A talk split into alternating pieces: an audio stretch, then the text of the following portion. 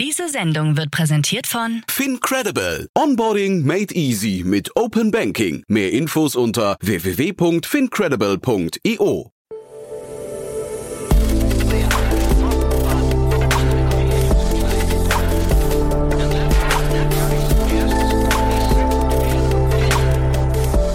Startup Insider Daily.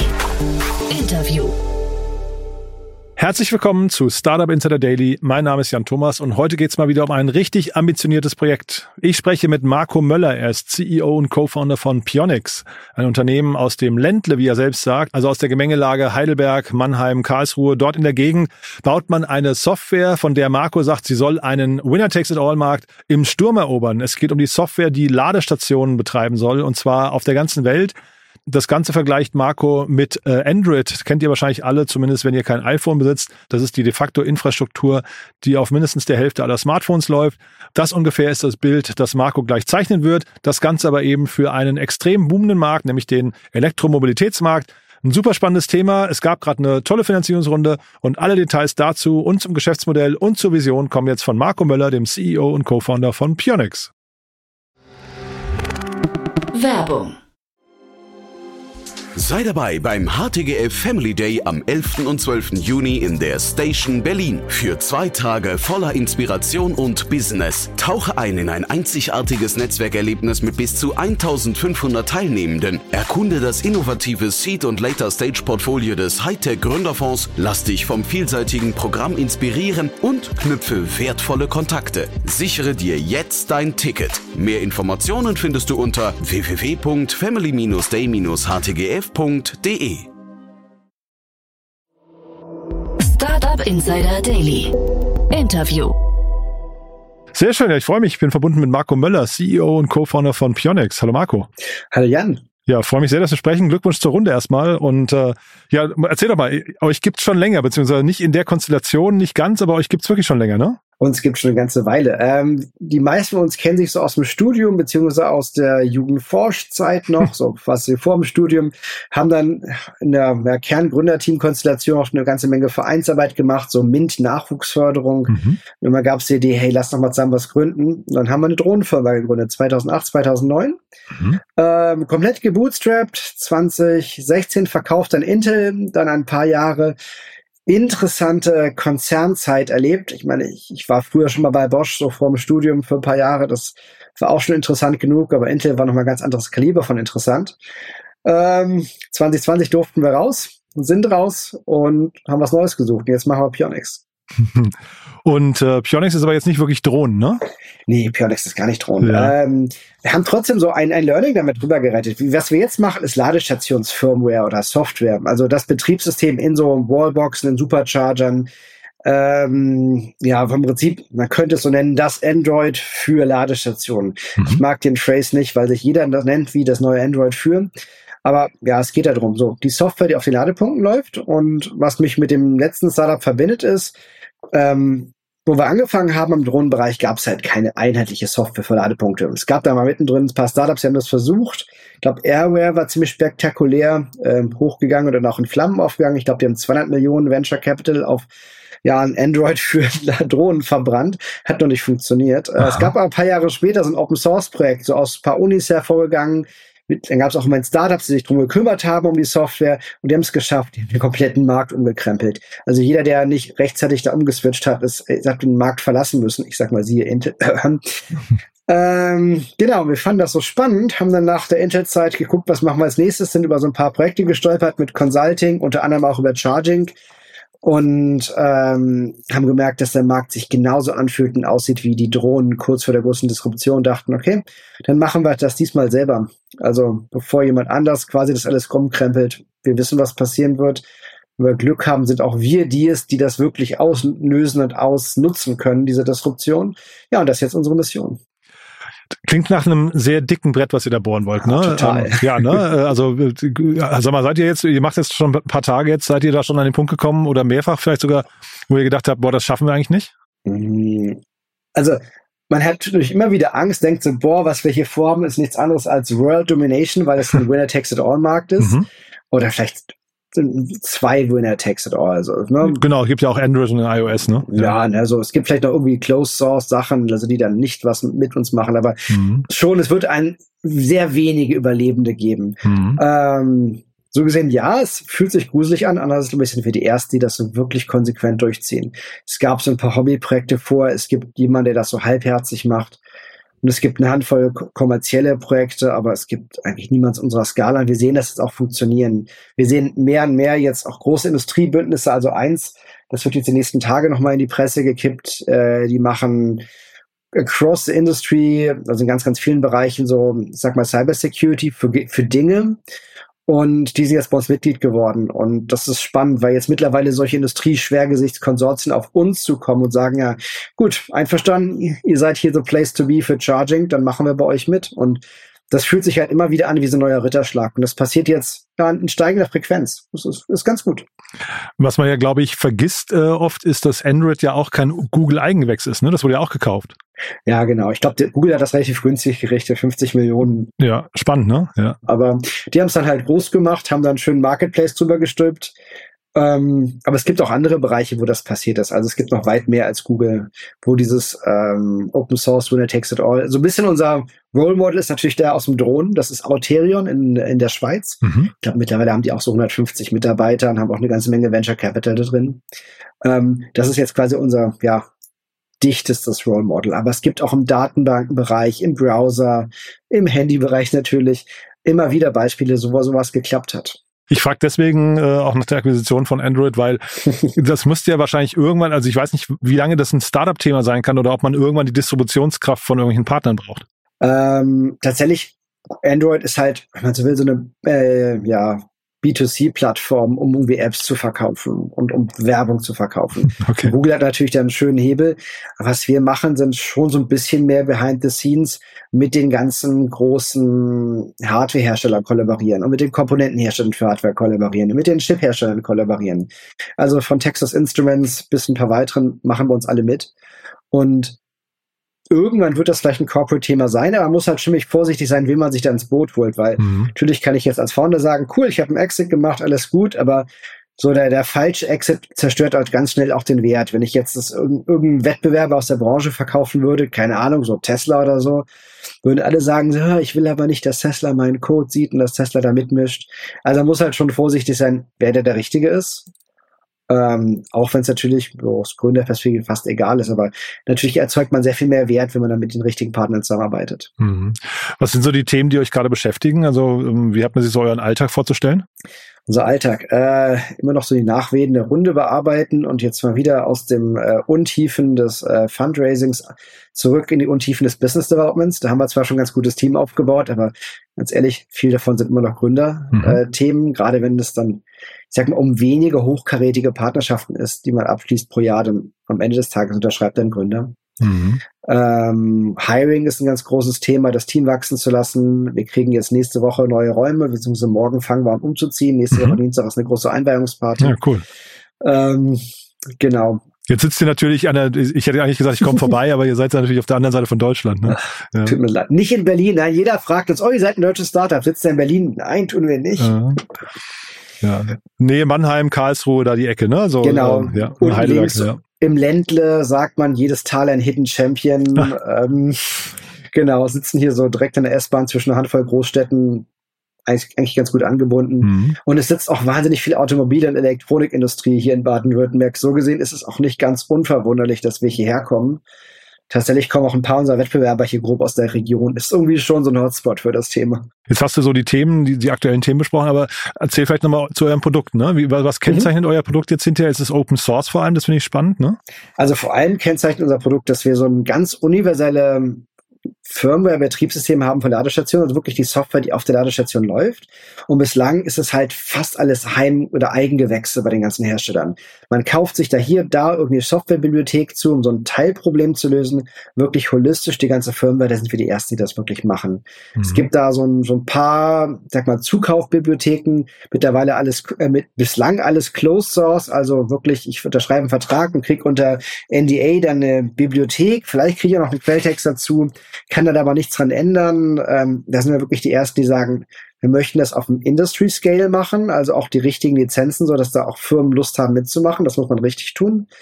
Ähm, und gleichzeitig wirklich das gesamte Ladeproblem angehen. Und da sind wir die Ersten, die das wirklich mit der Energie und der Breite angehen. Sagt doch mal was zu Open Source und Geschäftsmodell. Das ist ja immer so ein bisschen eine schwierige Frage, ne?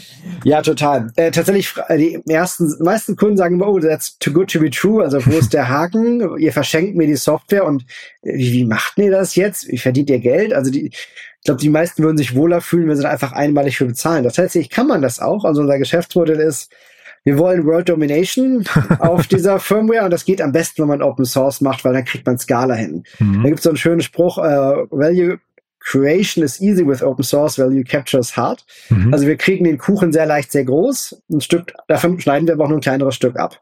Wir gehen davon aus in einem Businessplan, dass vielleicht jeder Dritte, der unsere Firmware nutzt, äh, hinter ein bezahlender Kunde wird, aber das reicht. Mhm. Damit sind wir zufrieden. Und die zahlen dann halt für Wartung oder für Integrationsdienstleistungen. Integrationsdienstleistung ist für uns eher so ein Able-Mensch und fast ein Marketing-Thema. Aber eigentlich geht es natürlich darum, hier ja ein Venture-Case aufzumachen. Das heißt, wir möchten gerne mitverdienen an jedem Ladepunkt. Und ein ganz großes Thema ist hier langfristige Stabilität, Wartung. Da gibt's EU-Richtlinien, die sagen, ich muss Firmware regelmäßig aktualisieren. Äh, es gibt wahnsinnig viele Paints da draußen, weil Dachen dauernd nicht funktionieren. Es gibt dauernd neue Standards, es gibt neue Fahrzeuge. Und ja, das ist halt schon ein ongoing Thema. Und das Schöne ist, wir können halt das einmal warten. Wir können das skalieren über wahnsinnig viele verschiedene Hardware hinweg. Wir haben hier einen automatischen Testpark, können hunderte verschiedene Programme durchlaufen lassen. Und das ist das, was wir jetzt hier skalieren. Ähm, nee, Stichwort skalieren, da wollte ich nochmal nachfragen. Also sind, weil das klang jetzt eben so, als wäre es so ein bisschen auch ein, also Service könnte ja auch Richtung Agenturgeschäft fast gehen, oder zumindest in die Einzelbetreuung, ist aber nicht der Fall. Natürlich ist es so, es gibt halt für Ladestationen weltweit mehr als zehn Hersteller, aber weniger als eine Million. Wir reden hier von vielleicht Tausenden Mhm. Ähm, das ist also etwas, wo wir anfänglich auf jeden Fall Einzelkundenbetreuung machen, ähm, aber mittel, also wenn man so will, so Systemhausansatz. Wir bauen hier dein System zu Ende, bauen zwar jedem die gleichen Komponenten ein, aber jeder hat doch schon so ein bisschen was eigenes. Die, das müssen wir natürlich langfristig runterfahren, dass halt der Venture Case groß wird. Mhm. Aber trotzdem ist es natürlich so der Ansatz. Und die, wir haben letztes Jahr, wenn man ehrlich ist, glaube ich, so drei bezahlte Kunden geonboardet plus ein paar, ich sag mal, Pro Bono-Projekte mit Multipliern, also so Hardware-Hersteller, die Chips herstellen und ähnliches. Ähm, und dieses Jahr wird das halt eher Richtung ah, weit über 10, 20 oder so gehen. Mhm. Ähm, das kann man schon noch one by one betreuen, aber es sind halt nicht, ich sag mal, Hunderte oder Tausende, wo man halt wirklich so einen Standard-Vertriebskanal hat. Und das ist jetzt vielleicht auch die Brücke zur Finanzierungsrunde, ne? Deswegen sprechen wir heute ähm, über 5 Millionen und überzeichnet, habe ich gelesen. Das klingt erstmal super, ne? Ja, das war auch gut. Ähm, war ein bisschen schwierig dahin zu kommen, gerade so mit, äh, ihr verschenkt Software, wie ist euer Business Case? Genau, jeder hat die gleichen Fragen hier. Mhm. Aber wir haben dann doch einige zum Schluss überzeugen können. Da war es zum Schluss, ich weiß nicht, nennt man das Bieterstreit. Jedenfalls, wir hätten äh, viermal die Runde leaden lassen können von verschiedenen Partys, haben dann zum Schluss zwei davon kombiniert. Noch nicht mal die größten, aber wir fanden die besten. Ähm, ja, ich glaube, in der Summe hätten wir durch 14 Millionen kriegen können. Wir haben nach zwei bis zweieinhalb gesucht. Haben dann gedacht, okay, wenn wir jetzt schon mal dabei sind, machen wir sie gerne ein bisschen größer, mhm. weil dann können wir hier besser in die Vollen gehen die nächsten Jahre. Sind jetzt bei frischen Kapital 4,3 Millionen gelandet, äh, 1,5 Convertibles, äh, 1,3 Convertibles, also 5,6 in total. Mhm. Ähm, genau, das ist halt doch deutlich größer als geplant und naja, vielleicht werden ja ein paar von denen auch in der Folgerunde wieder mitmachen. Mhm. Tatsächlich haben wir auch ziemlich viele, die gesagt haben, oh, wenn ihr erstmal so eine Million Umsatz habt und Series A, wenn ihr mehr Geld braucht, dann finden wir das extrem spannend. Also ich glaube, viele finden dieses Thema, da so eine weltweite Plattform aufzubauen, extrem spannend. Ja, nächste Runde dann. Ja, würdest du sagen, das liegt an der, an der Plattform, an der Vision von euch oder würdest du sagen, das ist auch, weil der Markt einfach so, ja, unbestritten riesengroß und wachsend ist? Beides. Ich meine, natürlich, wir reden hier von, äh, es wird also alle seriösen Experten gehen davon aus, dass eigentlich Elektroautos das Rennen machen werden. Ähm, beim Pkw auf jeden Fall. Also Wasserstoff ist ein Hirngespinst, ähm, was da manche noch vor sich hertreiben, um irgendwelche alten Industrien zu sichern. Ähm, einfach weil Effizienzgedanken, Preisgedanken, selbst wenn irgendwie Wasserstoff billig wird, heißt das nur, dass der Strom dahinter noch billiger wird. Und Transport ist so schwierig. Also effektiv, es sieht für die nächsten paar Jahrzehnte jedenfalls aus, dass Batterie elektrisches Rennen gemacht hat. Ähm, Lastnutzfahrzeuge sieht es ähnlich aus. Da bettelt sich zwar noch ein bisschen Industrie, aber es gibt schon starke Indizien, dass auch da Batterie elektrisch das Rennen gemacht hat, also auch für Long Distance. Wir reden hier halt alleine beim Pkw von weit über eine Milliarde Fahrzeuge plus LKWs und die, die Anzahl Ladepunkte wird größer sein als die Anzahl Fahrzeuge, weil ich sag mal, jeder mit Eigenheim wird eine Wallbox zu Hause haben, also mindestens eine. Der wird es auch welche auf den Arbeitsplätzen geben, an den Supermärkten, an den Autobahnen. Also man sagt so 20 Prozent mehr Ladepunkte als Fahrzeuge kriegen wir easily. Also wir haben jetzt 1, noch was Milliarden Fahrzeuge weltweit. Reden hier also relativ schnell von hm. deutlich über einer Milliarden ja, Boxen, auf denen unser Betriebssystem läuft. Also das ist riesig riesige Wachstumsraten und gleichzeitig haben wir einen Winner Takes It All Markt bei der mhm. Firmware und wir sind die Erste, die da strategisch rangehen. Und dieses Multi-Stakeholder-Game mit Open Source ist halt nicht nur, ich habe hier ein Produkt, ich verkaufe es, sondern ich muss ein Ökosystem aufbauen von ganz vielen verschiedenen Partnern mit Aligned Interest und das ist, ist schon komplexer. Aber ein paar trauen sich das halt, weil halt die Karotte, die lockt, einfach wahnsinnig riesig ist. Hm. Und dieser Winner Takes It All Markt, ähm, was ist denn aus deiner Sicht der kriegsentscheidendste Faktor jetzt dann, dass ihr da vorne mitspielen könnt? Geschwindigkeit wahrscheinlich, ne? Ich glaube, einerseits müssen wir technisch überzeugen, weil Open Source wird halt hinterher von Softwareentwicklern angeguckt, die da die Einkäufer sind, die müssen es mögen. Und ich glaube, wir sind da ziemlich robust mit dem, was wir tun.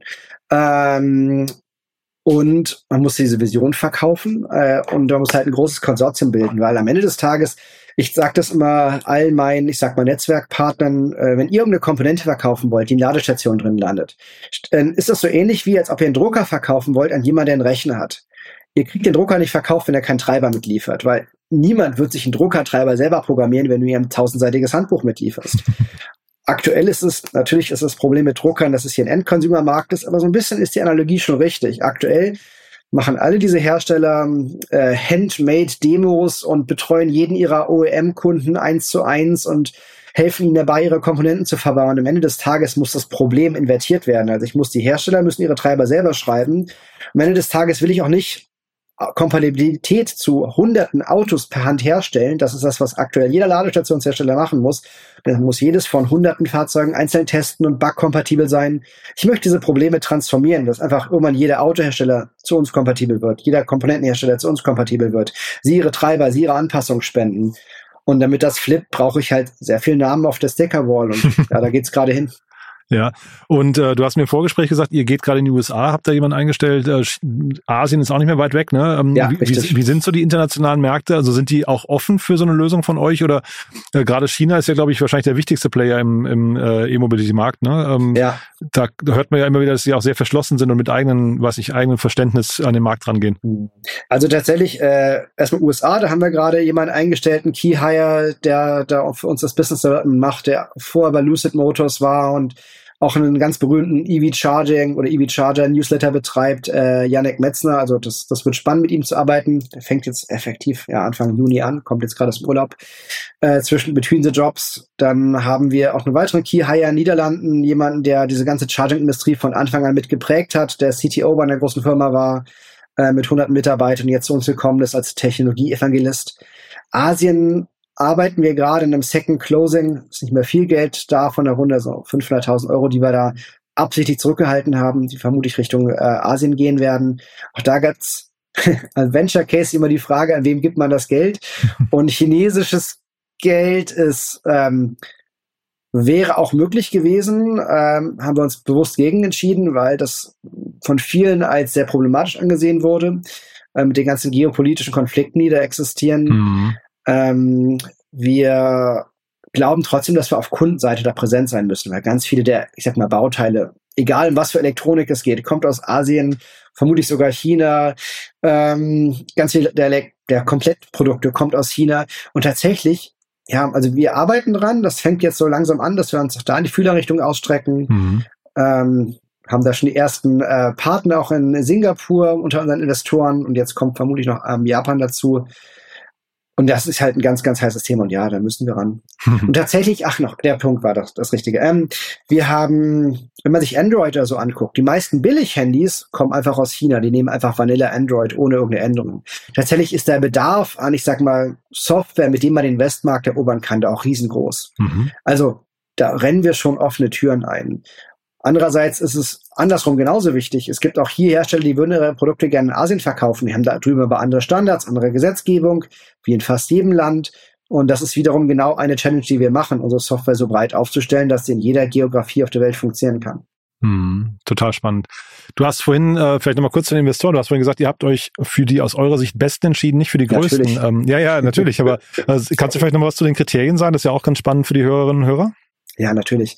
Ähm, wir sind halt so ein bisschen zwischen den Stühlen mit unserer Industrie. Wir machen irgendwie Charging, das heißt, da spielt die Energiewirtschaft mit, da spielt die Automobilwirtschaft mit, da spielen diese typische Zulieferindustrie, Tier One oder Automotive manchmal genannt mit. Andererseits machen wir Software, da denkt man natürlich sofort an irgendwie Red Hat, Google, Microsoft, IBM und wie sie alle heißen. Ähm, also es gibt so eine ganze Menge verschiedene Industrien, die hier mitspielen. Wir haben halt versucht, bei unserem Investorenpool und auch Advisorpool das abzubilden, dass wir möglichst aus jeder Industrie jemanden vertreten haben. Vielleicht nicht in unbedingt jeder Runde, aber so im Laufe der Zeit überall, dass jeder vertreten ist. Weil wir auch nicht wissen, in welche Richtung unser Exit gehen kann. Also andersrum, wir haben sehr viele Möglichkeiten. Wir möchten uns nicht zu früh festlegen. Mhm. Ähm, und das nächste Problem ist halt die Geografie. Ähm, Deutschland ist natürlich wahnsinnig stark in diesem ganzen Automobilzuliefererzeugs. So gesehen ist der Heimatmarkt auch schon mal da und wir sind, glaube ich, hier schon ganz gut positioniert geografisch. Andererseits müssen wir in den USA vertreten sein. Wir haben jemand aus Frankreich dabei. Ich habe jetzt Asien eben erwähnt im Business Development. Versuchen auch da strategisch möglichst breit zu streuen. Mhm. Auch für eine Folgerunde. Äh, US-Investoren haben wir von dem ersten Exit erlebt, haben viel tiefere, tiefere Taschen, wenn es um Exit geht. Auch da wollen wir halt vorbereitet sein, aber ja, wir streuen ja strategisch, geografisch als auch über die Industrien. Und du sagst gerade ähm, Exit, ähm, nur um mal ein Verständnis dafür zu bekommen, wer könnte sowas wie euch kaufen hinterher? Eigentlich die gerade, die ich aufgeführt habe. Ist das so, sag, ja? ja? Also wir sehen ja auch jetzt schon, die Corporate VCs von genau solchen Firmen sind an uns interessiert. Aha. Haben jetzt noch keinen Corporate VC dabei, aber ja, Gespräche laufen halt immer. Aber wir versuchen halt wirklich auch ein bisschen von den Corporate VCs zumindest kurzfristig wegzubleiben ein Wettbewerber von uns hat gerade Investment bekommen von einem aus der Branche und da kann man sich halt überlegen, wie clever das ist, weil am Ende des Tages äh, steht man da plötzlich im Wettbewerb mit seinem eigenen Kunden und da mhm. muss man aufpassen. Wenn ich jetzt keine Ahnung zum IBM gehen würde oder so für ein Exit, ich glaube, das wäre egal. Mhm. Ähm, aber keine Ahnung. Siemens wäre vermutlich ein bisschen kritischer gesehen im Markt. Ach ja, spannend. Denn Siemens baut selber Ladestationen, das heißt, da gäbe es natürlich einen Conflict of Interest. Mhm. Cool. Marco, hat großen Spaß gemacht. Haben wir was Wichtiges vergessen für den Moment? Ich glaube nicht. Nee. Wer darf sich denn bei euch melden? Ihr sucht wahrscheinlich noch Mitarbeiter, ne? Wir suchen äh, auf der Softwareentwicklungsseite natürlich Leute, die Bock haben, ich sag mal, Energiewende mit zu programmieren, weil das ein spannendes Thema ist. Gleichzeitig ist Open Source. Ähm, ich glaube, da haben wir eine ganze Menge zu bieten. Gleichzeitig eine ganze Menge Nerd-Culture bei uns im Team. Arbeiten remote oder on-site, ganz viele Leute möchten. Also ich glaube, das ist ein, ein spannendes Thema und äh, durch die Runde haben wir jetzt auch erstmal ja, ich würde mal sagen, bis 2025 auf jeden Fall Sicherheit und die Customer Pipeline ist eher zu voll. Also gibt eine ganze Menge zu tun. Klingt nach ein paar Luxusproblemen. Cool. Ja, genau. Marco, ich drücke die Daumen und dann wir bleiben Vielen in Kontakt. Wenn es Neuigkeiten gibt, sag gerne Bescheid, ja? Mache ich gerne. Dankeschön. Super. Bis dann. Bis bald. Tschüss. Ciao. Startup Insider Daily, der tägliche Nachrichtenpodcast der deutschen Startup-Szene. Ja, das war Marco Möller, CEO und Co-Founder von Pionix und ich habe es euch ja gesagt, echt spannend bzw. extrem ambitioniert fand ich das Ganze. Bin sehr gespannt, wie es da weitergeht. Auf jeden Fall Hut ab vor so einer Vision und äh, es klang irgendwie relativ souverän, finde ich, als wüsste das Team ziemlich genau, was sie da tun. Bin sehr gespannt, ob sich's bewahrheitet. Drück auf jeden Fall beide Daumen und wir bleiben dran. Wenn es da Neuigkeiten gibt, dann machen wir sicherlich auch nochmal ein Follow-up. Wenn es euch gefallen hat, gerne weiterempfehlen. Vielleicht kennt ihr jemanden, der sich für Elektromobilität interessiert. Dann ist das hier vielleicht ein super spannendes Thema oder jemand, der aus der Automobilbranche kommt. Also ich glaube, das ist eine tolle Folge, um Pionex mal kennenzulernen, um die Vision zu verstehen und äh, vielleicht die Gedanken dahinter.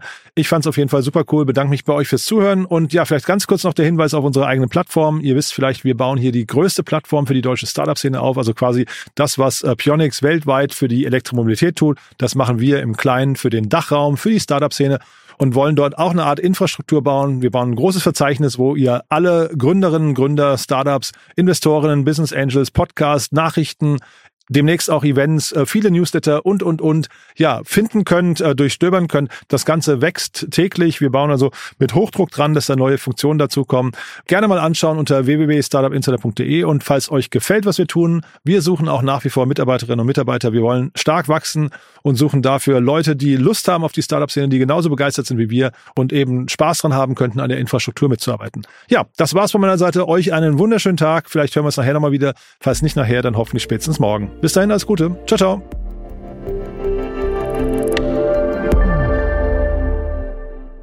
Diese Sendung wurde präsentiert von Fincredible. Onboarding made easy mit Open Banking. Mehr Infos unter www.fincredible.io.